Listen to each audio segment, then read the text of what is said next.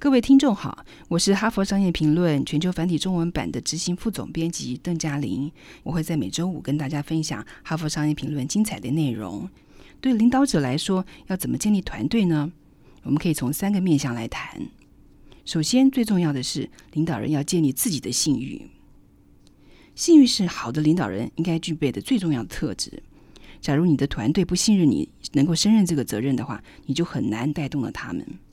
但是别以为大家都看得出你靠得住，你必须从一开始就努力建立自己的信誉，让大家知道你愿意努力工作，而且以身作则。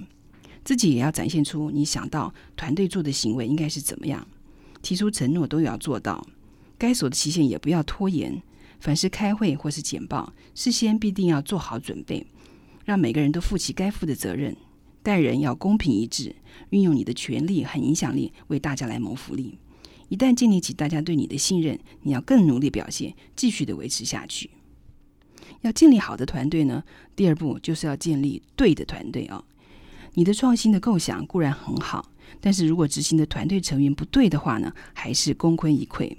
所以在你招募团队成员的时候，要记住下面三个原则：第一个，要重视技能，找人的重点要符合你所需要的技能，不是找你刚好认识或是有空档的人。第二个呢，要因人制宜，不必受到公司的人事政策呢来限制。必要的时候，可以针对你找来的人来设计职衔跟工作内容。第三个呢，是要调整层级，让最重要的人担任最重要的职位，不受他们的职衔或者是资历的限制。假如你的目标是全面的数位化的话，就应该把资讯科技的专家放在第一位。第三呢，就是要为团队打造振奋人心的愿景。优秀的领导人可以以光明的愿景来鼓舞士气。这个愿景呢，不必很冠冕堂皇，也不一定要破旧立新，但是一定要清楚合理。你可以利用下面的方式来打造这样的愿景：第一个，愿景要清楚明了。员工不认同公司走的方向的时候，曾有的理想呢就会幻灭。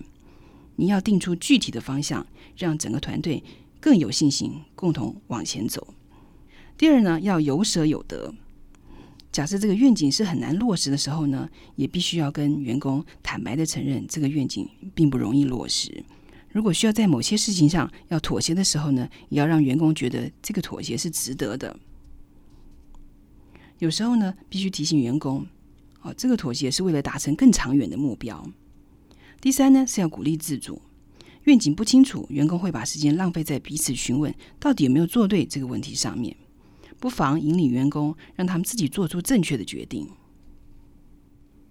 以上提供您三个方法来建立团队。更多精彩的内容，请大家阅读《哈佛商业评论》。那么下周五呢，也请您锁定收听。